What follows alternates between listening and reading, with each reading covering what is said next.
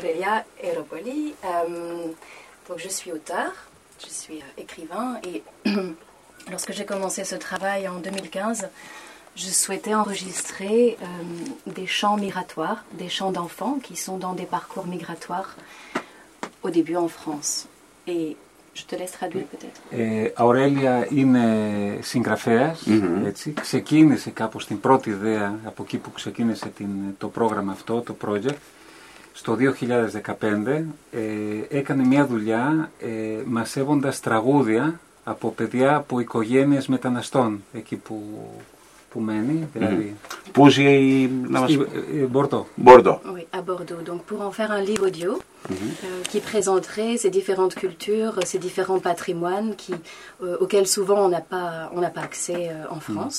Και η ιδέα ήταν να δημιουργήσει ένα βιβλίο, δηλαδή ένα βιβλίο με κείμενα και μουσικές για να μπορεί να δώσει εικόνες και λέξεις στα, στα ειδικά χαρακτηριστικά των, των ατόμων που φιλοξενούνται στα, στα, στη πόλη, που έχουν έρθει και φιλοξενούνται στη πόλη από, άλλες, από άλλους πολιτισμούς, μέσα από, το, από τα, τη, τα δικά τους των, των εικόνων, από, τον, από τις εικόνες που έχουν, είτε μουσικές, είτε μέσα από τα παραμύθια ή από τα λόγια και αυτά. Donc là, j'ai commencé à intervenir dans des classes d'accueil d'enfants migrants. de l'éducation Ε, nationale. ξεκίνησε να δουλέψει μέσα στα σχολεία, στις, στα μαθήματα που ήταν για την πρώτη επαφή και την πρώτη ε, προσπάθεια ένταξης των Των παιδιών, μεταναστών. των μεταναστών. Voilà, où on rencontre beaucoup d'enfants de toutes nationalités qui sont dans leur première année en France, qui ne parlent pas la langue et auxquels très rarement euh, on, on- on va dire que on ne fait jamais en France le détour par leur propre représentation culturelle. Il y a, il y a une, euh, une demande euh, qui leur est faite, une injonction d'intégration à eux et à leur famille, sans que sans qu'on prenne en compte leur culture d'origine. Ε, και ξεκίνησε να δουλέψει με παιδιά που σε, στις περισσότερες τις περιπτώσεις δεν ήξεραν ε, τη γλώσσα, δεν ήξεραν γαλλικά. Ήταν μάλλον σε εκείνη την πρώτη επαφή με, τη- με το γαλλικό πολιτισμό, έτσι, και προσπάθησε μέσα από, με- μέσα από αυτό το φιλικό τρόπο έτσι, να, να πούνε μέσα από τα δικά τους τα τραγούδια, από τα δικά τους τα παιχνίδια, από τα δικά τους λόγια στη δική τους ε, γλώσσα, να, να ξεκινήσει αυτή την επαφή, αυτή την ανταλλαγή κάπως πληροφοριών, ένα πήγαινε έλα, γιατί λέει ότι αυτό θα ήταν το πιο ε, κοντινό δρόμο να φτάσει κάπως στις οικογένειες.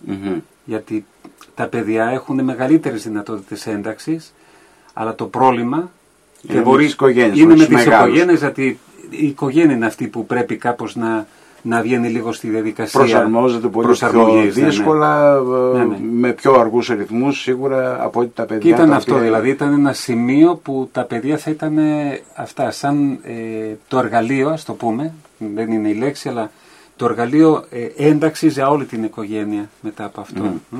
Voilà, donc euh, nous intervenons avec des musiciens dans, dans les classes de, de l'école. Πηγαίνανε με μουσικούς μέσα στα Στην τάξη. μέσα στις Το τάξεις, κατάλαβα ναι. αυτό. C'est pour ça. Le projet s'appelle euh, Musique migratoire. Euh, et donc, on, les musiciens euh, accompagnent les enfants, les aident à, à faire remonter des chants qui peut-être ont été oubliés ou se sont perdus sur les parcours migratoires. Ε, και, και λέει ότι ήταν ωραίο γιατί με τους μουσικούς και με το τρόπο έτσι να αναβίουν στις μελωδίες και αυτά Ouais. βοηθούσαν τα παιδιά να βγαίνουν πιο χαρούμενα, πιο ε, με άλλη δύναμη έτσι. Ε, ναι, η αμεσότητα αυτή. Ε, που κάποιοι που λέγαμε. με προσέχουν έτσι πολύ ο λόγος έτσι. Et ça permet de faire le lien avec les familles, euh, le lien entre les familles et l'école.